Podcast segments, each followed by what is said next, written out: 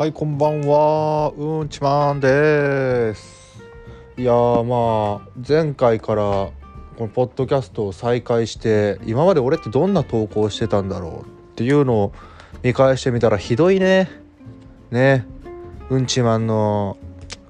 あの何くらい顔しとんねんっていうラジオで明るくこんなバカな大学生いたら元気出るだろうみたいなポッドキャストをしたいのに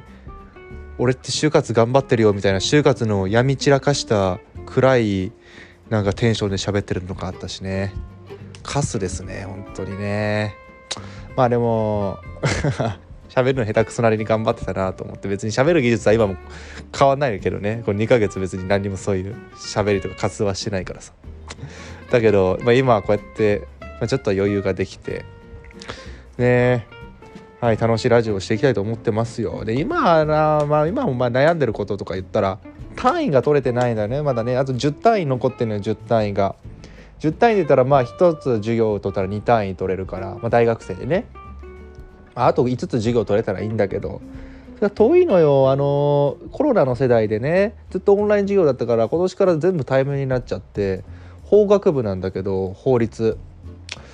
そんな急にテスト出されても基礎知識が全く身についてないから分かんなくてこの 5, た5つつの授業10単位が遠くてほんでこの4回生になってからもうそのちょっと怖いから14単位分くらい入れるわけなんだけどこの週3週4くらいで大学行かなあかんのがもう周りが週1とかで大学しか行ってないからさみんな単位取れてて優秀でさ。それがちょっと嫌。うん。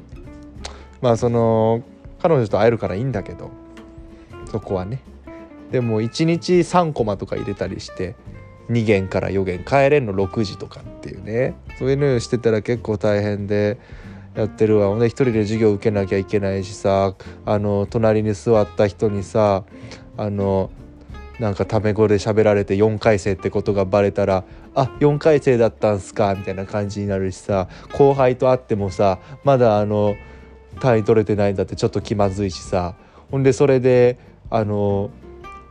なんか言いにくいわけじゃないけどそこでなんかめっちゃ漫画読んでるのね授業中。そんなずっと聞いてられない表面は聞いてるけどまあ中身までは詳しくは聞いてないみたいな、まあ、テスト大丈夫だろうくらいで聞いてるんだけど。今地獄楽とかね。あとマッシュルとかも読んでんだけど。そういうのを読んでるのを後輩とかに見られるのもちょっとダサいしさ。あの授業取れてなくて来て漫画読んでる先輩ってなんかなんか嫌じゃん。もうそんなんとか見られたくなくて。でも同じ授業に後輩いたりしてさみたいなことでほんで単位取るのが憂鬱でみんな楽そうにしてるしさ周りがさこの10単位が遠いのよ。うん。それが最近のお悩みです。まあ楽しくはやってるよ。このセリフよく言うな俺、まあ、漫画いっぱい読んでるからそれちょっと紹介するわ今から。うん。この辺はあのおすすめ漫画。そういう時におすすめ漫画。うん。漫画は全てを救うから。ほらそれ喋っていきたいと思います。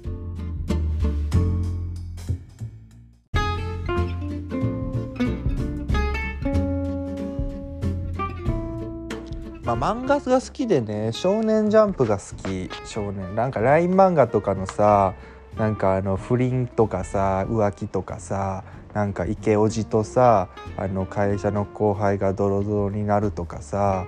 なんかすごく偏愛の男の子がストーカーになるとかさそういうようなさなんかまあちょっと刺激的な漫画はねまあ、僕私はあんまり読まなくて、まあ、いつまでも少年の心をということで少年漫画をねよく読むんですけれども、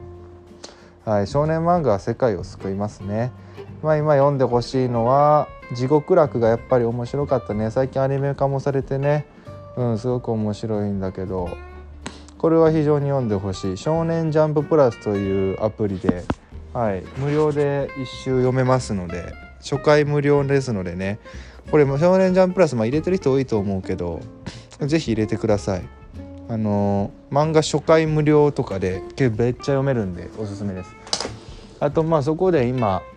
無料で読ませてもらえるあとゼブラックっていうねアプリを入れててそこでもまあ読み進めてるのがマッシュルっていう漫画で。ちょっとギャグ漫画なんだけど。はい。私は好きですね非常に。ほっこりします。そういう漫画を読んで皆さんはい。乗り切っていきましょう。一番最近でもねハマってるのはあれ単行本で買ったのよ。4月は君の嘘。え？4月は君の嘘でやってるよな。あの実写版で広瀬すずと山崎賢人がやってたやつね YouTube のアニメの名言集みたいなのが流れてきてそこであのすごくいいセリフを聞いて「アゲイン」っていうのがね流れてきて。それがものすごく気になってあ漫画でこれ読みたいなと思ってブックオフで全巻セットでめっちゃ安かったからうんまあ買ったんだけどものすごく良くてね。一番響いたセリフっていうのがねあの一生懸命やるしかないっていうそんなような内容のセリフ。あなんかまあ当たり前のようなことを今言ったけどなんかまあ7月は君の嘘ってバイオリンとピアノのまあ漫画なのでね。今んとこ読んでるとほんでまあバイオリンの女の子がピアノのこう伴奏に誘ってみたいな感じで物語が進むんだけどピアノの子が昔天才ピアノ少年だったんだけどいろいろあってピアノが弾けなくなっちゃったんだけどその子に対してバイオリンの子が結構感覚的な女の子でもっとその曲のイメージとかを膨らましていこうみたいなことを言うのよ。で俺も落語してるとさあのすごく思うんだけどそういうこと言われるとその落語だったら落語のお話の話とか登場人物の気持ちとか話の解釈とかっていうことに目が向くんだけどなんかでそのピアノの子もさそのバイオリンの子にそういうことを言われて今俺が言ったようなことを思い浮かべるわけよ。この曲の解釈とかね。どういう作者の意図とかね。そういうのを考えるわけだけど女の子は言うのよ。バイオリンの子は。そんなの時代が違うんだからいくら考えたってわからないもんわからないんだから自分ができることを一生懸命思いのままにぶつけようよってやろうよっていうねそれすごくいいことだなと思ってさなんかこう芸をするとか人の前に立ってやるってなるとさ相手目線に立って相手が喜ぶことをするっていうのはまあ前提なんだけどさそれは前提としてあるっていうだけでそこから自分がやれることを自分らしいことをというかねボコボコにぶつけていくっていうのが素晴らしいなと。俺も落語しててさあのまあ芸名がリールっていうのよ。釣りが好きだから釣りの道具でリールっていうんだけど。まあリールリール節とか言われててすごくテンション高くてわーわー結構リアクションとかも数倍するような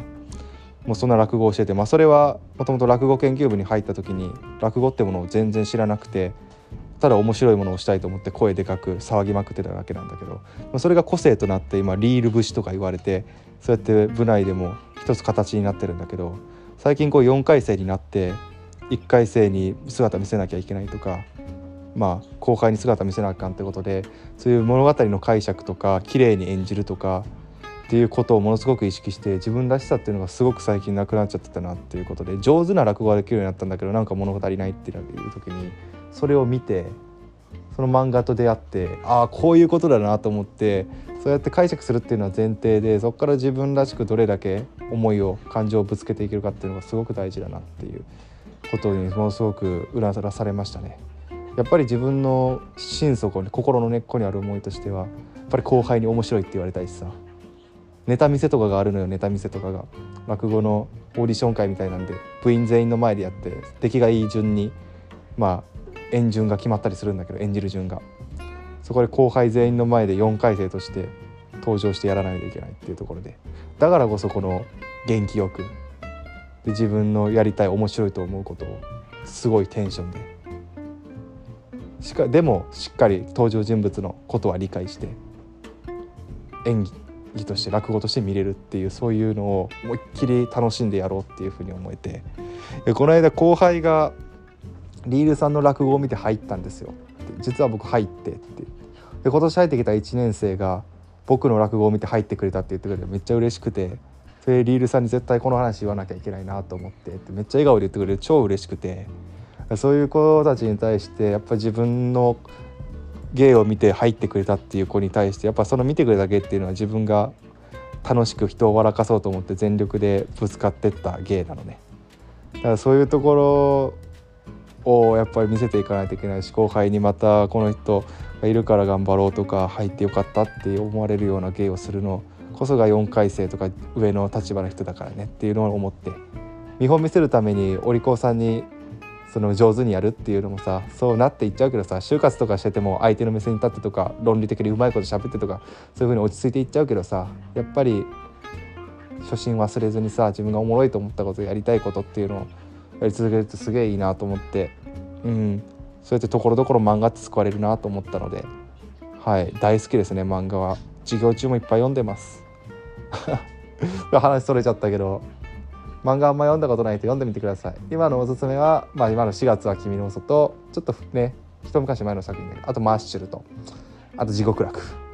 はい「少年ジャンププラス」入れて読む4月は「君の嘘は何で読めるか知らんけどとにかく見てみてください。アニメ化も映画化もされてます。おすすめです。はいじゃあね。